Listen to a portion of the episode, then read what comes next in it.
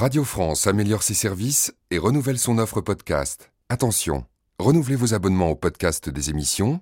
Pour cela, rendez-vous sur notre site à partir du mercredi 4 mars. Le ministère des Affaires culturelles a pour mission de rendre accessibles les œuvres capitales de l'humanité au plus grand nombre et de favoriser la création des œuvres d'art et de l'esprit. Décret du 26 juillet 1959. «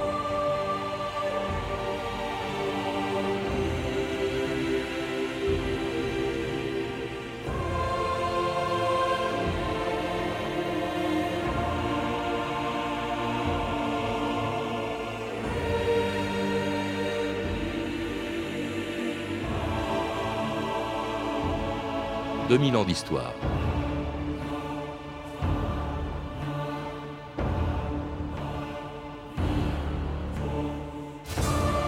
Rendre la culture accessible à tous et favoriser la création des œuvres d'art et de l'esprit, c'était la mission du ministère de la Culture quand, il y a 50 ans, le général de Gaulle en avait confié la responsabilité à André Malraux.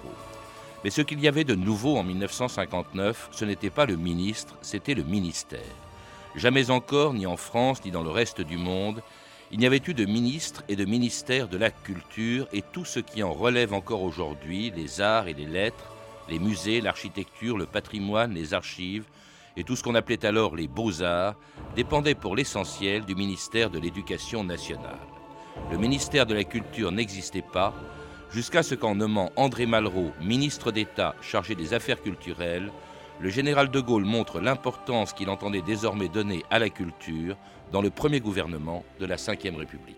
La culture, dans notre monde moderne, ce n'est pas seulement un refuge et une consolation au milieu d'un temps qui est essentiellement mécanique, matérialiste et précipité.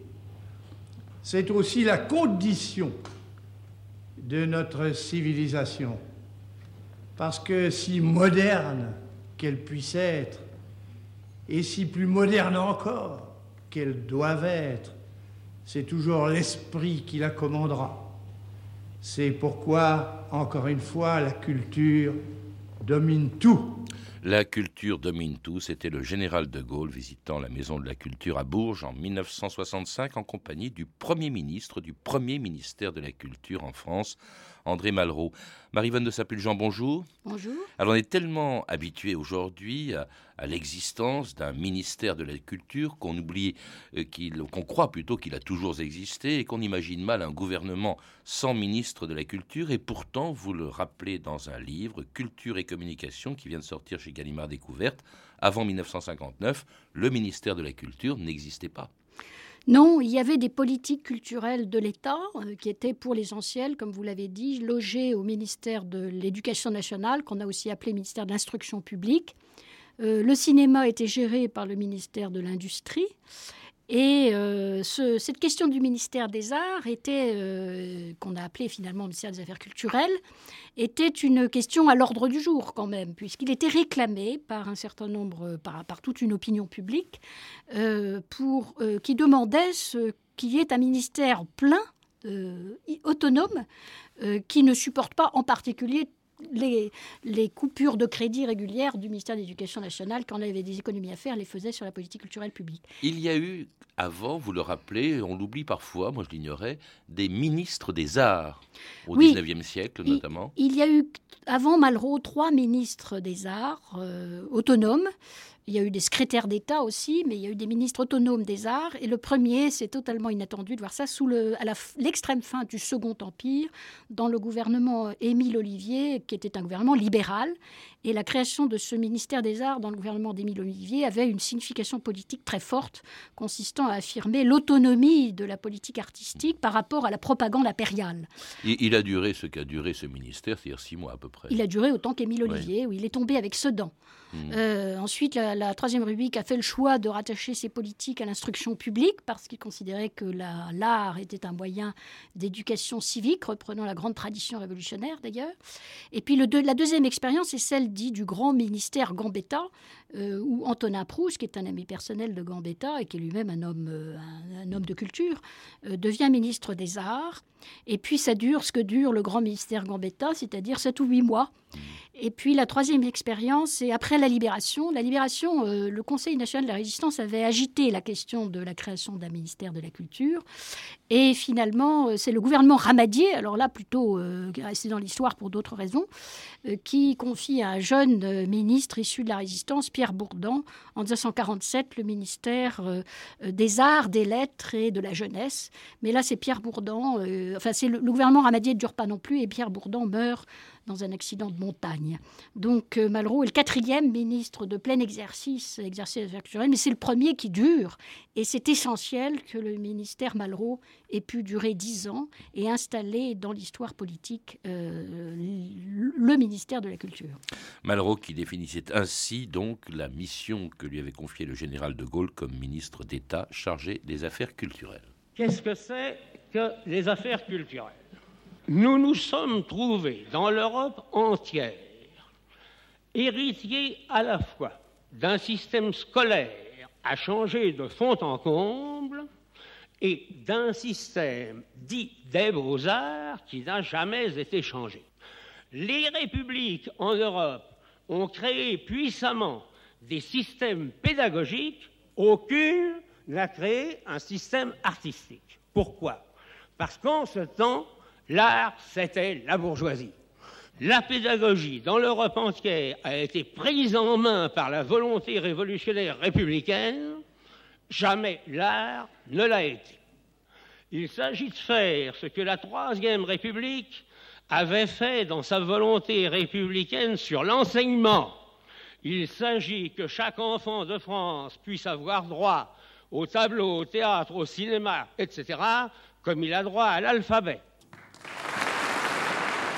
Et c'était André Malraux définissant la mission de son ministère des Affaires culturelles, ou plutôt une des missions, mais peut-être une des plus importantes. On la retrouve dans le décret de juillet 59 définissant les objectifs de ce ministère. C'est la démocratisation, c'est rendre l'art, plutôt la culture, à la portée de tous, Marie-Vanne de Saint-Pulgent.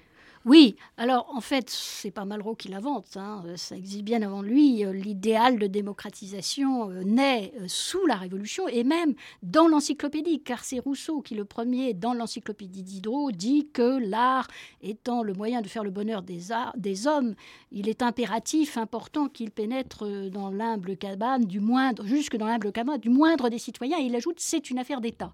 Donc c'est une idée des Lumières, la démocratisation. Mais le ministère de le faire, ça c'est 59. Voilà. Et euh, simplement, donc Malraux, euh, euh, d'ailleurs, illustre bien sa qualité d'homme du Front populaire, donc héritier des idéaux révolutionnaires, en mettant à ce point l'accent sur la démocratisation euh, en équilibre avec l'autre mission historique euh, du système des beaux-arts, comme il dit, c'est-à-dire soutenir la création, soutenir les artistes. Favoriser la création des œuvres d'art et de l'esprit. Voilà. C'est le, le, texte du décret. Alors justement, il le fait quand même avec des moyens qui semblent dérisoires. Au regard de l'importance que De Gaulle attachait à la culture et à André Malraux, j'aurais toujours auprès de moi, à ma droite, André Malraux, etc., cet ami génial, on a presque l'impression qu'il le met là presque comme une espèce de caution, plus que pour animer un ministère dont les moyens sont dérisoires, 0,5% du budget de l'époque. Oui, enfin, je crois, qu'en fait, le général de Gaulle atteint deux objectifs ou remplit deux objectifs. Je crois que l'objectif de créer le ministère lui-même, c'est très important dans l'esprit du général de Gaulle, qui est un grand politique, et en plus, c'est la deuxième fois qu'il s'intéresse à ce sujet. Car quand il était chef du gouvernement provisoire en 1944, il identifie déjà que la perte de puissance militaire et diplomatique de la France n'a qu'une seule manière d'être compensée, c'est une politique d'action culturelle extérieure puissante. Et il crée à ce moment-là à la direction, au, Quai d'Orsay la direction générale des relations culturelles, euh, qui est son premier acte dans ce domaine. Donc la création du ministère des Affaires culturelles est le deuxième acte qu'il fait quand il revient au pouvoir en 58, euh, parce que c'est en 58 qu'il décide de le faire. Alors ensuite, il décide d'y affecter Malraux, ce qui est une deuxième décision, et c'est là où, évidemment, il règle le problème de Malraux, qui joue un rôle politique très important dans le gouvernement du général de Gaulle. C'est le point, c'est le pont avec la gauche, c'est le pont avec les intellectuels, et en même temps, on a essayé d'en faire un ministre d'information. Il a dit des bêtises pendant la guerre d'Algérie. Il ce n'est pas un politique. Donc il faut le mettre là où il sera à la fois visible, important, influent, et dans un endroit qui n'est pas euh, jugé sensible politiquement. Donc, c'est les deux objectifs poursuivis. Je ne crois pas que l'objectif de créer le ministère, qui, est, qui répond encore une fois à une demande politique de fond, n'ait pas été, été moindre que l'autre. Voyez-vous. C'était pas Hochet. Hein. C'était pas Hochet. Dans ce ministère, il va euh, s'engager dans une œuvre considérable. Euh, on ne peut pas s'arrêter sur chacune d'entre elles, mais vous les citez, Marie-Vonne de, de Saint-Pulgent, il y a ces grandes expositions qui ont un succès fou, euh, tout en Camon, Picasso, euh, l'art de l'Iran. La sécurité sociale pour les artistes, c'est ça, c'est révolutionnaire. Euh, c'est la fin de la bohème artistique, n'est-ce pas, qui a été un thème permanent du 19e siècle. Les artistes s'insèrent dans l'État-providence, et c'est probablement la décision de Malraux qui a eu le plus de conséquences. Alors, il commence par créer la sécurité sociale, bien sûr, des, des artistes les plus, les plus importants dans son système, les auteurs, les art... mais ensuite, vous aurez, quand vous songez au, sujet des intermittents du spectacle, ça, tout ça est né euh, de la décision de Malraux, et il fait donc de l'art une profession. C'était une vocation ou un état jusque-là. Ça devient un métier, une profession. Il est fait rentrer dans la sphère économico-sociale. C'est très important. Alors, comme le cinéma est également sous la compétence de son ministère, il est, c'est lui qui fait les avances sur recettes au cinéma, euh, l'inventaire euh, également des monuments historiques, les maisons de la culture, euh, les commandes de l'État qui ont été considérables et pas avec des artistes mineurs ni des artistes académiques. C'est Masson à l'Odéon, c'est Chagall à l'Opéra, le ravalement de Paris aussi. on, a, on a insisté pratiquement là-dessus, il n'y a pas eu que ça. La Joconde aux États-Unis, la Vénus de Milo euh, au, Japon, et tout ce travail euh, fait que est terni à la fin en 68 euh, par la, rébellion, la révolte des milieux culturel contre André Malraux. Il y, a, une photo dans ce livre qui est, amusante, c'est une manifestation euh, de, de, gens du milieu culturel ou d'artistes, je ne sais mm. pas, euh, qui disent euh, non, merde à la culture UNR. L'UNR, c'était le parti gaulliste de l'époque. Voilà, c'était l'UMP de l'époque. oui, parce que c'est la fin d'un cycle politique, hein, qui est la fin de Malraux comme justement lien entre le régime gaulliste et, et la, fraction intellectuelle, enfin l'opinion intellectuelle, c'est la rupture. Et c'est très impressionnant de, de voir que mai 68 commence avec l'affaire de la cinémathèque et même de façon anecdotique, puisque c'est la première fois que dans le registre de police apparaît le nom de Daniel Cohn-Bendit, qui fait partie des manifestants qui s'élèvent contre euh, la tentative de Malraux de reprendre en main la gestion de la cinémathèque française euh, et de cadrer un peu... son patron, surtout. Non, c'est pas d'enchasser, c'est de cadrer l'action d'Henri Langlois. Ça a été interprété ensuite politiquement, enfin, euh, c'est un résumé politique. Il tente simplement de, de donner quelques règles de gestion à la cinémathèque française. Il n'est pas question à l'époque de se séparer de Langlois. Mais ça va mettre le feu aux poudres et achever euh, de déconsidérer Malraux aux yeux des artistes. Euh, et puis, mais c'est un épuisement, si vous voulez, du ministère Malraux. Euh, la contestation est partie au milieu des années 60 d'un livre de, Bourdieu, Pierre Bourdieu, sur le public des musées, qui remet en cause de façon radicale la politique de démocratisation de Malraux, qui passait par la, mise en contact du peuple avec les chefs-d'œuvre dans les maisons de la culture, sans intermédiaire, sans, sans passage par l'école. Malraux récusait l'école comme lieu d'enseignement de l'art. Et Bourdieu démontre euh, que dans ce cas-là, euh, ce sont simplement seulement les enfants euh, privilégiés qui vont, qui vont voir ses œuvres. Et c'est de là que commence la fracture s'installe à ce moment-là.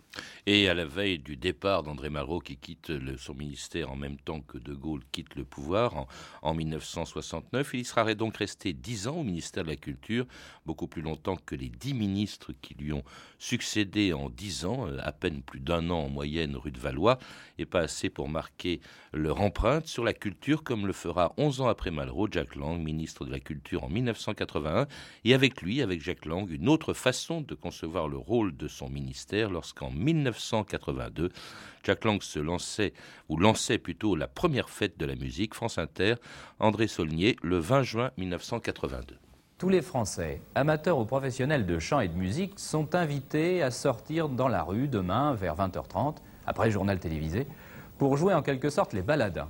À tout seigneur, tout honneur, c'est l'instigateur de cette fête de la musique, le ministre de la Culture Jacques Lang, qui donne les premières mesures. Il y a euh, aujourd'hui 5 millions de Français qui pratiquent la musique en amateur ou en professionnel. 5 millions de Français, c'est beaucoup.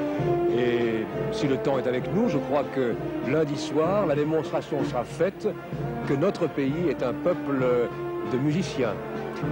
Et puis cette grande fête, ce sera aussi l'occasion pour chacun d'entre nous de fêter l'arrivée de l'été, cette belle saison de l'été, de montrer aussi que la France qui veut renaître économiquement, croit en elle-même, a confiance dans ses forces, a confiance dans son avenir. Et je crois que célébrer cette belle saison de l'été avec la musique, c'est un appel à la vie, un appel à la construction et à l'imagination.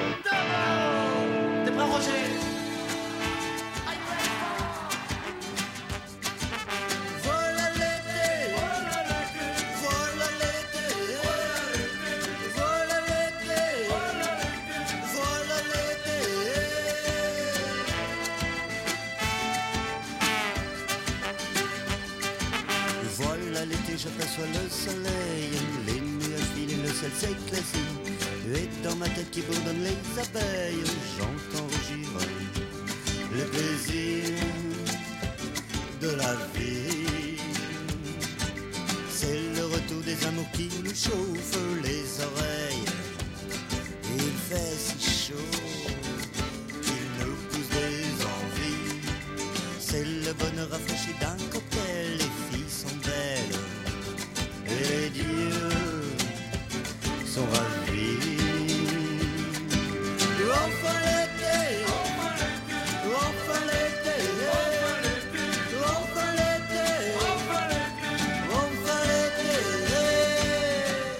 Les négresses vertes, voilà l'été, l'été qui commence depuis 1982 tous les ans avec la fête de la musique dont vous parlez longuement dans ce livre, Marie-Vonne de, Saint-Pulgent, et euh, parce que, non seulement parce que c'est une fête, mais parce que c'est aussi pour Jack Lang une nouvelle façon de concevoir les missions du ministère dont il a pris la tête quelques mois plus tôt.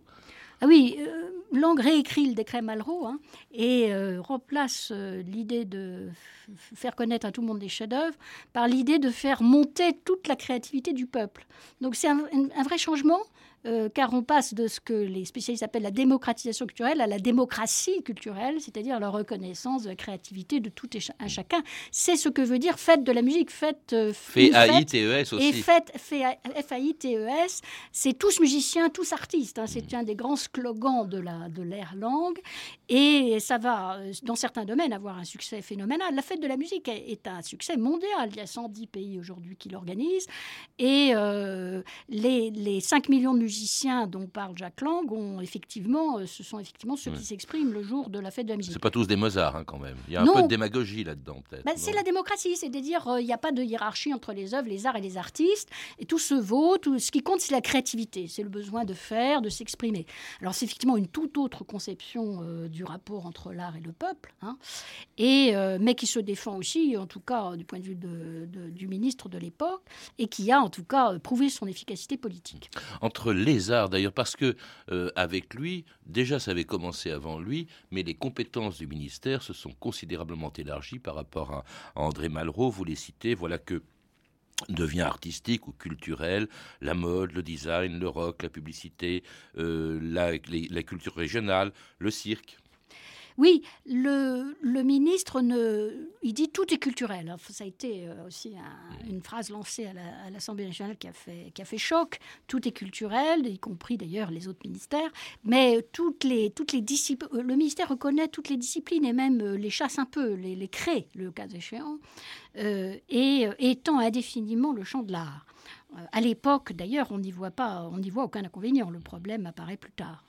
Les problèmes apparaissent plus tard. Et avec des moyens qu'il a considérablement augmentés, hein, il a doublé le, budget de ce ministère de la Culture, euh, sans compter les, les, autres dépenses culturelles. Il y a une chose qu'on oublie souvent, on croit que tout ce qui est culturel en France est régi par le ministre ou le ministère de la, de la Culture. En réalité, et vous le montrez, aujourd'hui, la part du ministère de la Culture dans les budgets de la culture en général, c'est à peine 22%, mmh. l'essentiel venant des collectivités locales et territoriales, ou aussi des autres ministères. Oui, en fait, il y a à peu il près. ne fait pas tout dans le domaine culturel. À peu près la moitié des crédits publics à la culture vient de l'État, mais de 13 ministères différents, dont celui de la culture. Mais euh, derrière, il y, a, il y, a, deux grands ministères contributeurs. C'est le ministère de l'Éducation nationale à cause des enseignements de, l'art de, de, à l'école et le Quai d'Orsay qui gère la politique culturelle extérieure. Mais vous en trouvez plein d'autres. Et puis, euh, le, les collectivités territoriales euh, qui apportent à peu près la moitié du financement public aussi et qui ont beaucoup augmenté leur crédit à la culture dans les années 70-80, euh, à la suite de l'État d'ailleurs. Le ministère de la Culture a montré l'exemple, si vous voulez. Il a été le moteur de l'expansion de la politique culturelle publique. À la suite de l'État et du chef de l'État, parce que ce n'est pas de la compétence, ou c'est accessoirement de la compétence du ministère de la Culture que les grands travaux, euh, chacun, chaque président cherchant à, à marquer de son empreinte dans le domaine architectural sa présence au pouvoir, Pompidou avec Beaubourg, Valéry Giscard d'Estaing avec le musée d'Orsay. François Mitterrand, n'en parlons pas, tous ces grands travaux.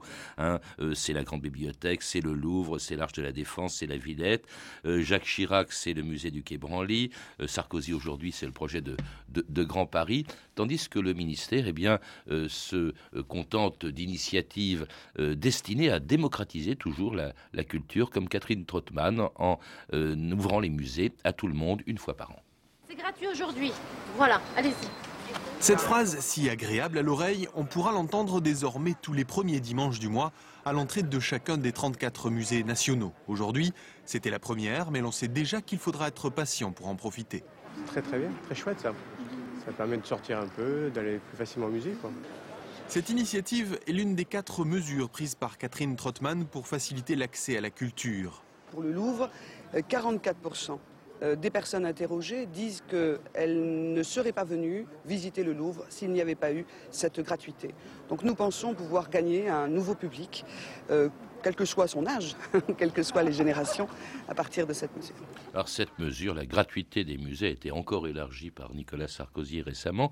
Euh, on va toujours dans le même sens de la démocratisation de la culture, l'objectif initial du ministère Malraux en 1959, mais euh, également euh, d'une culture dont le champ s'est toujours élargi. Catherine Trottmann était aussi ministre de la communication. Et ça, ça date de 78, l'attribution de la communication au ministère de la Culture, Marie-Vonne oui, le premier ministre qui a été culture et communication, c'est Jean-Philippe Lecat de 78 à 81, mais Jacques Lang en 1981 n'est plus ministre de la communication. Donc la réunion durable de la communication et de la culture est, récente, en effet. Catherine Trottmann euh, en est un exemple. Je crois que c'est la première des ministres qui devient, euh, de la série de ministres qui seront ensuite tout, toujours euh, les deux. Jacques Toubon, qui était ministre, que j'ai eu comme ministre, n'avait pas la communication et la francophonie. Ça, c'est une réunion dont Malraux aurait rêvé, parce que Malraux voulait s'occuper. Il avait été ministre de l'information. Oui, mais c'était une autre politique. La, la politique d'information était une politique de contrôle des médias. C'était une période où le, il y avait un monopole d'État sur euh, la télévision et sur la radio. Euh, ce monopole est démantelé dans les années 80 euh, et on passe de la politique de contrôle euh, politique de l'information à une politique d'organisation de la liberté des médias, ce qui est presque l'inverse comme politique.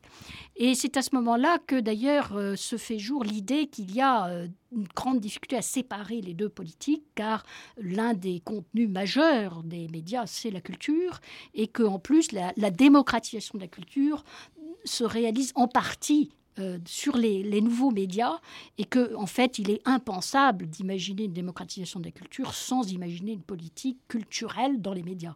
C'est la raison pour laquelle parce ces deux que le contexte, et vous le rappelez longuement, euh, a beaucoup changé avec l'irruption de nouveaux médias. Le véhicule de la culture maintenant, c'est de moins en moins l'éducation nationale, au ministère de la Culture, enfin mm. les attributions traditionnelles. Ce sont de nouveaux médias et c'est une part considérable du travail aujourd'hui du ministère de la Culture. Aujourd'hui, Internet. Hein. Oui.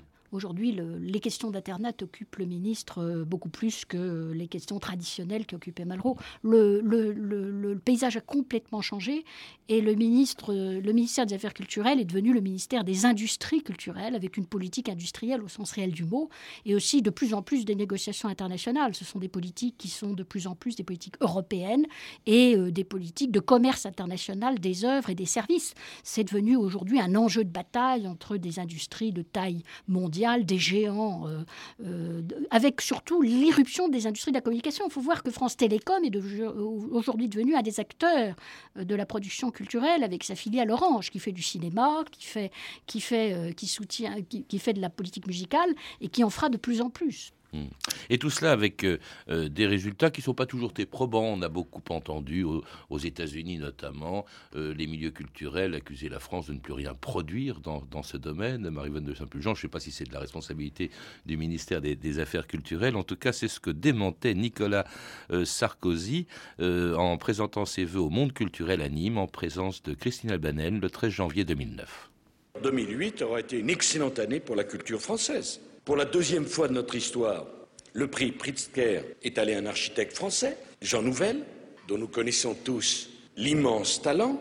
Trois Oscars ont été décernés au cinéma français. C'est un film français qui a remporté, chère Christine, la Palme d'Or à Cannes. Et le prix Nobel de littérature a été attribué à Jean-Marie Leclésio. Je ne dis pas ça pour une espèce de cocorico nationaliste un peu étriqué. Mais enfin, on n'a pas eu tellement de bonnes nouvelles en 2008. Au moins saluons devant le monde de la culture les succès de la culture française. En 2009, je voudrais dire que du fait de la crise économique et financière, on doit non seulement ne doit pas en rabattre sur nos ambitions culturelles, mais au contraire, on doit de la crise faire une opportunité pour avoir d'autres ambitions entendre Nicolas Sarkozy, l'agriculture serait au fond la réponse de la France à la crise économique, Marie-Vonne de Saint-Pulgent. Oui, et en cela, il reprend euh, exactement ce que disait Jacques Lang dans son discours de Mexico en 1980, ce que nous publions d'ailleurs dans le, dans le Découverte.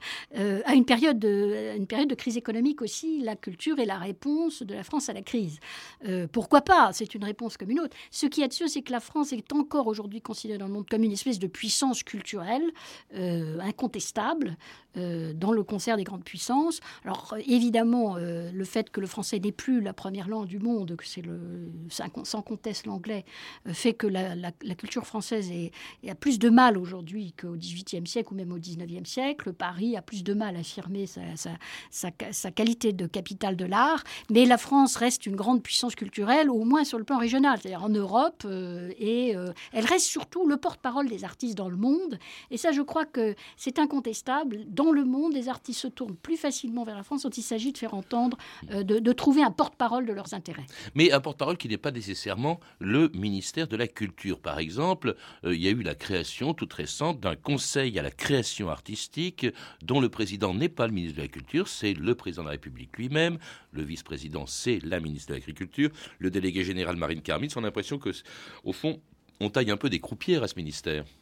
Ou bien alors, il faut interpréter ça comme le fait que le président de la République s'empare lui-même du sujet, il va y mettre bon ordre. Et, comme il le fait dans d'autres domaines. Exactement, donc il, le prend sous son aile. Mais est-ce que ça sert à quelque chose? Il y a un ancien ministre de la Culture, Jean-Jacques Ayagon, pour ne pas le nommer, le 30 décembre 2008, qui dans Le Monde disait la question de la suppression du ministère de la Culture se pose.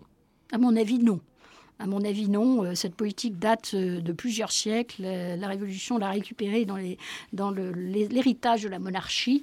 Et je ne vois aujourd'hui aucun, aucune chance qu'une telle décision soit prise. Et d'ailleurs, il resterait 30 000 personnes qui s'occupent de politique culturelle publique, rien que pour l'État. Et qu'est-ce qu'on en ferait de ces gens-là? Et puis surtout, ce ne serait pas du tout compris. Le ministère des Cultures français a, été exporté dans toute l'Europe. Les Anglais en ont un, les Allemands en ont un. les États-Unis en demandent un, les Américains. Les Américains en demandent un, il y a une pétition à Barack Obama, oui, 200 000 personnes. Vraiment, une telle décision ne serait pas du tout comprise et ne résoudrait aucun des problèmes de la politique culturelle aujourd'hui, et certainement pas le problème de son efficacité et de son utilité.